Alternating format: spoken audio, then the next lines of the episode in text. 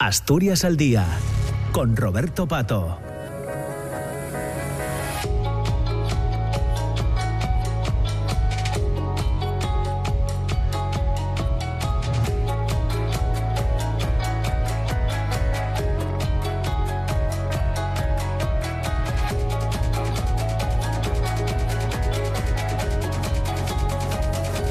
Son las 10 de la mañana y 7 minutos. Entramos en la segunda parte de Asturias al Día. Ya les comentábamos al inicio del programa que hoy queríamos conocer eh, detalles, queremos eh, charlar sobre una exposición que hasta finales de este mes de febrero, hasta el día 27 de febrero, eh, nos encontramos en la sala de exposiciones de Celso Grande, en la Casa de la Cultura de, de la Pola Chena, de Pola de Elena. es una exposición titulada Colere, Arquitectura y Territorio, una muestra con el patrocinio de Caja Rural y bajo el comisariado de Armando Adeba recoge un total de 24 obras de cuatro fotógrafos eh, radicados en, Asturias.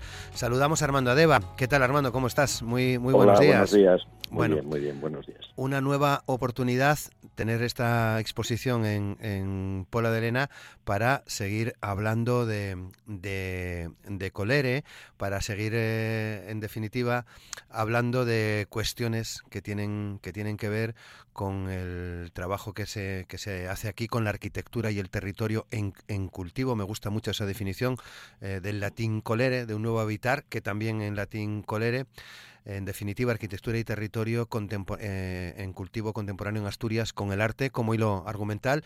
No lleva ya un tiempo funcionando la, exposición y entiendo que va a seguir itinerando, eh, Armando. Sí, sí, sí, así es. Está previsto que itinere pues eh, todo lo que queda del año 2024 hasta diciembre, en principio, y, bueno, pues eh, en principio ya tenemos la programación cerrada. Qué bien. Bueno, ¿qué está pasando con, con Colere? Desde tu punto de vista, ¿para qué está sirviendo esta exposición que está itinerando por Asturias?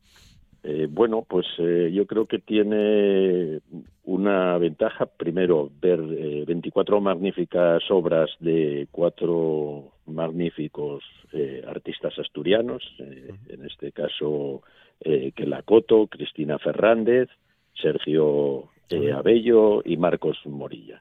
Y a la vez, pues no solo ver esas cuatro, 24 magníficas fotografías, sino iniciar una reflexión a partir de, su, de su contenido, de cuál es el, papel que puede desempeñar o debe desempeñar la arquitectura y, en el territorio. ¿no? Bueno, pues importante reflexión la, eh, eh, eh, a donde nos llevas, ¿no? Arquitectura mm. y territorio. Mm, no siempre han ganado los territorios en relación a la arquitectura, ¿no? Sí, cierto porque de hecho bueno pues se visualiza perfectamente en, en, esas fotografías bueno pues eh, eh, esa dualidad de, mensaje que, queríamos comentar no eh, una parte importante de esas fotografías tienen un, un, fondo de, de, de argumentación a favor de cómo se está utilizando el territorio y en este caso, por ejemplo, pues eh, hago referencia a las fotografías de Cristina Fernández, que quizá es la, más explícita en, ese tema, pues eh, haciendo pues una pasada sobre, por ejemplo, el impacto que tienen las grandes obras de infraestructura. ¿no? En, las seis fotografías que tiene Cristina Fernández, tres eh, están, digamos, ubicadas en el impacto que hacen las grandes infraestructuras y en este caso pues eh, ella eh, reside en, el municipio de Salas y bueno pues las obras de la ejecución de, la autovía eh, a la Espina pues tienen un impacto muy potente y en este caso pues la serie que hizo que es Paso de Gigantes pues se visualiza perfectamente, ¿no? Como esas heridas que tiene el territorio por las grandes infraestructuras que se hacen, eh, pues eh, qué, efecto produce, ¿no? Eh, ¿Qué es lo que tiene de bueno? Bueno, pues que realmente ver ese terreno así tan descarnado, pues nos obliga a esa reflexión, ¿no? Es decir, las infraestructuras son muy necesarias y bueno, pues todo el que haya conocido las carreteras de Asturias de hace unos años y todavía incluso algunas ahora mismo pues eh, son lo que son y están como están y las infraestructuras de mejora de esas redes pues son muy necesarias pero también es importante que hagamos esa reflexión cuando hacemos esa infraestructura, no puede muchas veces eh, quedar como, como queda. Eh, debemos pensar que todo lo que es la actuación de impacto medioambiental pues no debe limitarse solo a poner eh, cuatro plantitas y dos arbolines, ¿no? Entonces yo creo que, que hay que implicarse más y hay que ver cómo ese territorio se puede, digamos, eh, eh, impactar de, la menor forma posible o actuando para que ese impacto que se ha generado pues se atenúe al máximo, ¿no? Claro. eso, es, eso es lo importante. Claro, porque no se trata de de, negar la necesidad de grandes infraestructuras. La, famosa eh, eh, autovía del sur-occidente pues, puede ser un caso, ¿no? Seguramente, seguramente hay más, pero sí minimizar ese impacto, claro. Sí, sí. claramente ese, ese es el mensaje, ¿no? Por eso nosotros eh, en, la, en la exposición, digamos, no es una exposición eh, militante en contra de las infraestructuras, no, no, para nada, ni en contra de, la arquitectura. Ese tiene que ser el resultado de, bueno, pues de la reflexión de las necesidades de la sociedad. Lo que sí es cierto es que no podemos actuar eh, sencillamente en el ámbito del territorio y fundamentalmente en el impacto en la naturaleza, como si fuésemos, por decirlo coloquialmente, los dueños del cortijo, ¿no? Entonces, eh, debemos tener en cuenta, pues eso, las especies eh, naturales de todo tipo que habitan ese territorio, que nuestro impacto sea el menor posible, y de hecho, bueno, pues eh, esa es la, filosofía que, subyace como esa reflexión, ¿no? De, decir, bueno, qué cosas estamos haciendo y qué papel tenemos que jugar nosotros como, como seres humanos en, la naturaleza. Claro. Bueno, ya nos has contado lo que hace Cristina Fernández. ¿Cómo enlaza el trabajo de Cristina con el de Kela, el de Marcos y el de Sergio? Bueno, pues eh, Kela Coto, eh, las fotografías que presenta son unas eh, fotografías que, bueno, que, que hacen una reflexión eh, yo casi prefiero que la gente pueda verlas porque si no ¿eh? desvelaría parte del misterio de las fotografías de Kela. Entonces Kela tiene una serie de fotografías, eh, bueno, pues que están ambientadas en, en, barcos y son eh, pues los restos que quedan del transporte de los minerales, en este caso fundamentalmente de carbón y de, y de mineral de hierro, y es una reflexión también de cómo estamos actuando en el territorio, no solo en el nuestro, en Asturias, sino cómo a veces el, sistema económico que tenemos ahora mismo implantado hace que en Asturias se cierren eh, minas de carbón y, bueno, pues en su momento las que, las que había de hierro, y ahora mismo resulta pues que gigantes del mar están trayendo carbón pues de, Colombia y están trayendo carbón de, de Australia, ¿no? Es decir, eh, esa filosofía de en lugar de, de aprovechar eh, las potencialidades del territorio y los recursos, pues por criterios economicistas a veces pues vas a buscar al otro extremo del mundo unos minerales que existen en ese en ese territorio, ¿no? Bueno, lógicamente prima el criterio de menor coste y bueno, pues al final hace que eso que vayamos a buscar carbón a Colombia porque bueno pues eh, los requisitos medioambientales el cómo se trabaja cómo se extrae ese, ese carbón pues pues eh, no es como lo, si se hiciese en Europa. Y realmente pues eh, la parte estética de las fotografías que es mucha y es fundamental la de la, de esas obras nos lleva a esa otra reflexión no como barcos gigantescos que, que son maravillosos el verlos en el interior de la bodega la gama de colores que se produce pues con los restos de agua, de los minerales, la gama cromática entre los laterales de las cuadernas de la bodega del barco con respecto al, eh, al, ocre y al, y al, color rojizo del mineral de hierro. Entonces tienen, digamos, pues eso, unas magníficas seis fotografías sobre, sobre ese elemento, pero que la reflexión es, bueno, mm, sí, es muy bella esa creación, pero ¿qué estamos haciendo ¿no? con, esta filosofía de, hacer recorrer del mundo unos recursos que, a veces solamente es para, para conseguir unos ahorros en determinados elementos? Claro, miradas, eh, en definitiva, Armando, que mm. suscitan la reflexión, que es, eh, entiendo, la primera finalidad del arte, ¿no? O debería de ser. Sí, sí, en este, en este caso sí es lo que buscamos, ¿no? O sea, primero, pues eso, que que la gente valore la parte artística y creativa como un elemento, digamos, muy subjetivo y que cada uno pues lo verá de una manera distinta, que esa yo creo que es también la, función de, la fotografía. Y realmente también buscar que, que las personas bueno puedan ver más allá del mensaje en el sentido de que la fotografía, que ese siempre fue un, un debate que se, que se ha producido en si debe ser un medio o un fin en sí misma, ¿no? Entonces, bueno, eh, creo que también eh, a, esa, esta exposición, ese, ese pool de, artistas eh, colabora para que realmente luego fotografías como las que hace Marcos Morilla, bueno, con un sistema de dípticos en el que plantea bueno, pues fotos que son, digamos, eh, contrapuestas, viendo pues imágenes eh, como pueden ser eh, una estructura totalmente brutalista de hormigón, que son pues los trabajos interiores que se están realizando en la fábrica de, en la antigua fábrica de tabacalera, encima de Villa, en Gijón, y bueno, contrapuesto con lo que puede ser pues una vivienda que está prácticamente cubierta por vegetación y que prácticamente pues eh, se ve como una reivindicación de que la naturaleza hace suyo lo que en su momento siempre lo fue, ¿no? que es ese espacio y que, y que realmente lo recupera. Eh, reflexiones sobre cómo, bueno, pues el impacto de trabajos que en su día se hicieron con antiguas minas de explotación, como pueden ser la, la mina de cobre del Tesieu, pues eh, tiene con el tiempo y con el paso del de la naturaleza, pues eh, una recuperación y un aspecto que casi parece un efecto artístico y natural, ¿no? Y luego Sergio Bello tiene también una serie quizá la más específica referida al tema de la arquitectura, que son unas fotografías en las que el criterio estético, lógicamente, es el, fundamental, pero que nos lleva a una reflexión de si realmente, eh, pues, eh, todos esos elementos, como pueden ser la cubierta de un, de un campo de, fútbol, en este caso el de San Mamés, en Bilbao, un edificio en Madrid, eh, varias cajas de escalera, pues bueno, no solo cumplen el elemento funcional, sino qué eh, valor eh, estético pueden aportar. ¿no?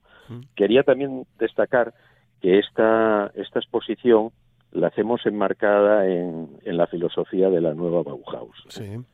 con la nueva Bauhaus, que es una, una iniciativa de la Unión Europea que puso en marcha en el año 2021 eh, a través de una iniciativa de la, de la presidenta Ursula von der Leyen, eh, pues eh, trata de plantear que los elementos que se desarrollen en, en, Europa, en toda Europa, en, en, el ámbito fundamentalmente, pues bueno, de las actuaciones de la construcción, pero no solo en la construcción, pero básicamente como es la que más impacto tiene en, en digamos, en el, en el territorio, pues cumplan eh, todas ese tipo de obras tres criterios básicos. ¿no?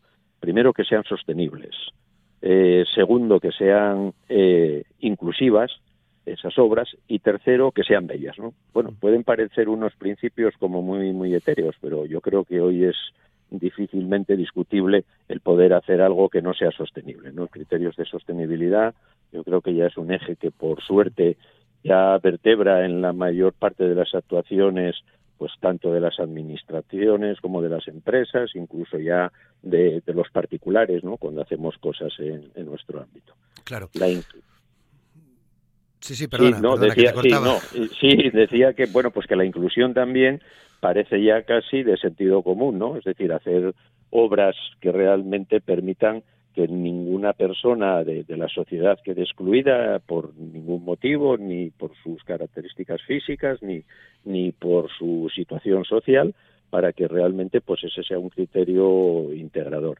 Y luego la belleza es quizá el más es el más eh, complicado, pero bueno, viendo esas fotografías que comento, por ejemplo, de Sergio Abello, eh, se puede ver cómo, por ejemplo, él hace eh, una serie de tres fotografías de cajas de escalera que son maravillosas. ¿eh? O sea, son, yo por eso invito a la gente que pueda visitar la fotografía, porque ahí realmente es donde se evidencia, dices, bueno, pues eh, una escalera que cumple fundamentalmente criterios funcionales, es decir, que sirva para subir y bajar, ¿no? O sea, no, no, básicamente no se le pide más pero con esas fotografías se puede ver que una caja de escalera eh, y esas escaleras mismas pueden ser bellas en sí mismas y toda esa, esa composición, todo el, color toda la estructura pues mm, se ve y se visualiza que realmente hay escaleras que no solo cumplen esa labor de función de subir y bajar, sino que también tienen, bueno, pues casi el placer de poder estar eh, asomado y ver y ver ese, esa, esa caja de escalera, ¿no? Claro.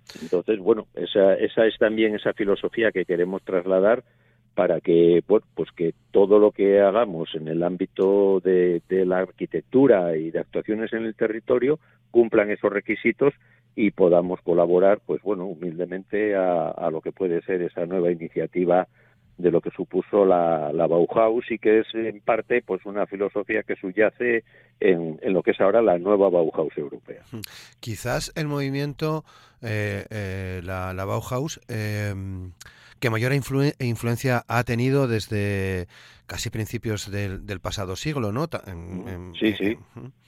Sí, sí, sí, clarísimamente. O sea, se busca retomar esa, esa filosofía renovadora, de lo que de lo que debe ser la labor de, de, la arquitectura y de la construcción pero bueno como hizo la Bauhaus la Bauhaus no no se centró exclusivamente en la arquitectura fue un movimiento que luego abarcó el teatro abarcó la pintura abarcó la fotografía eh, la, los trabajos manuales, porque una parte muy importante de las escuelas de la Bauhaus se centraban en los trabajos de los talleres, donde eh, artistas, eh, arquitectos, eh, pues eh, eh, hacían casi trabajo manual, ¿eh? Para, sí, sí, bueno, sí. sin el sin el casi desarrollaban un trabajo manual en el sentido de conocer los principios que se que se sustentaban en la ejecución de, de las cosas, ¿no? Es decir, no no pintar en etéreo el, el, mundo, sino saber cómo era. Y entonces, bueno, pues esa misma filosofía, pues lógicamente adecuada a los tiempos que corren, pues es ese eje que ahora mismo la, la, la Unión Europea está, está potenciando con, con esa iniciativa. ¿no?